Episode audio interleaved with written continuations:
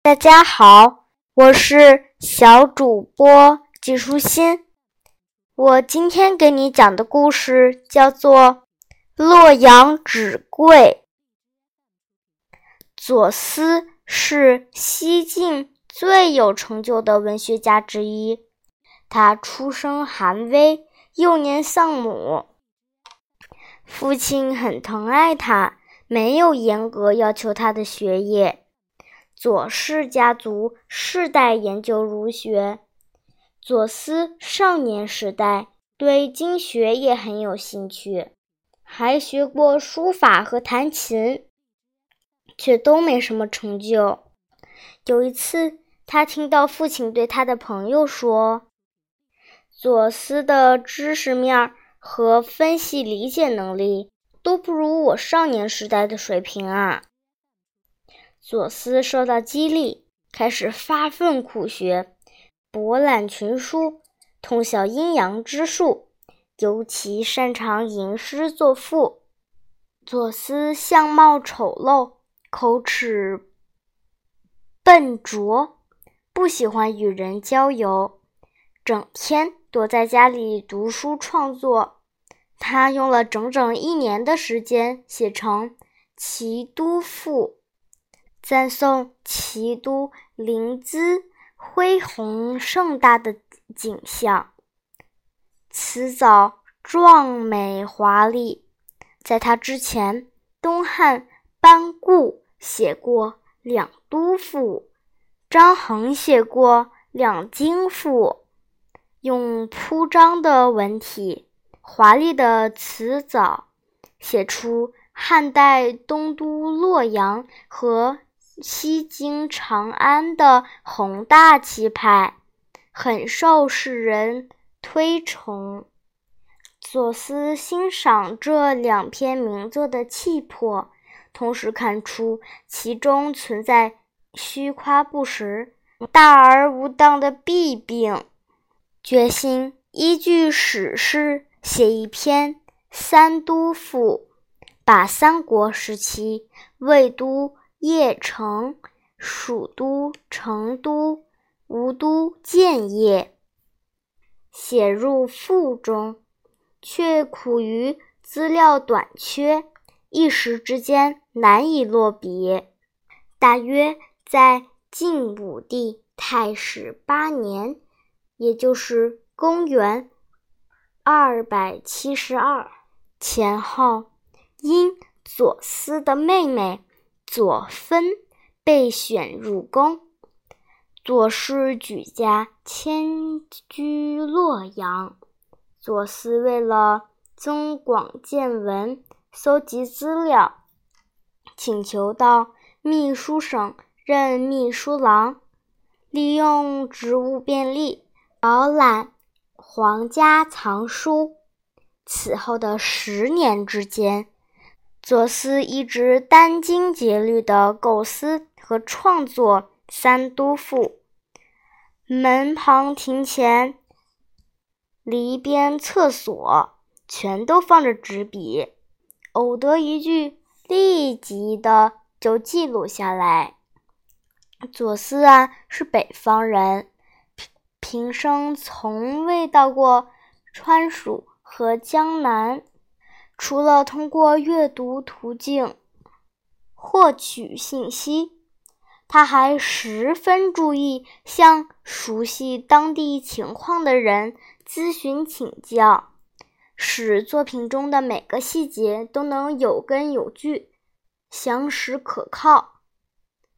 著作郎张载是蜀人，左思特意登门拜访。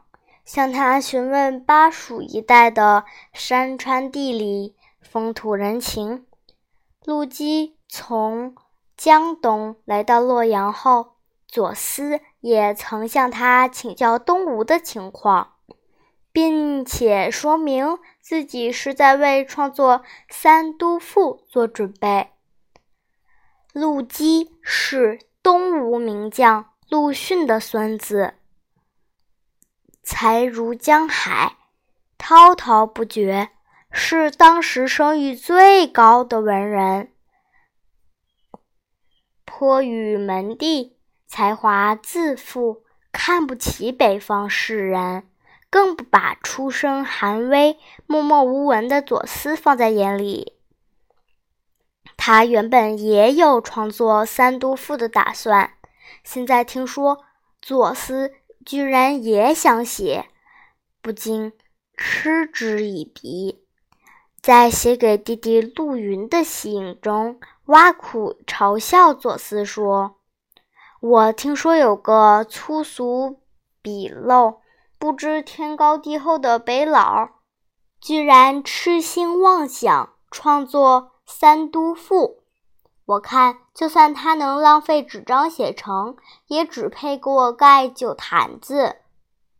经过十年，凝结着左思甘苦心血的《三都赋》终于写成了。可是，当他把文章拿给别人看时，那些文人一见作者是个无名小卒，根本没有心思细看，摇头摆手。把这篇作品批评得一无是处。左思自信《三都赋》与班固、张衡的杰作相比毫不逊色，不甘心自己的心血遭到埋没，所以拜请文坛领袖张华过目。张华先是逐字逐句地读完作品。然后仔仔细细地询问左思的创作动机和经过。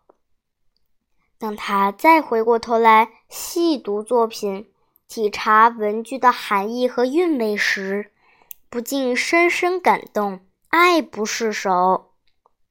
他对左思说：“你的文章非常的好，可与班固。”张衡之作媲美，那些世俗文人只重名气不重文章，他们的褒贬不值一提。黄甫密先生声望很高，为人正直，让我和他一起把你的文章推荐给世人。黄甫密读完《三都赋》，也大为赞叹。并欣然提笔写了序文，还出面邀请博学多识、文采出众的著作郎张载为《三都赋》中的“魏都赋”做注释，请中书郎刘奎为“蜀都赋”和“吴都赋”做注释。刘奎完成注释之后。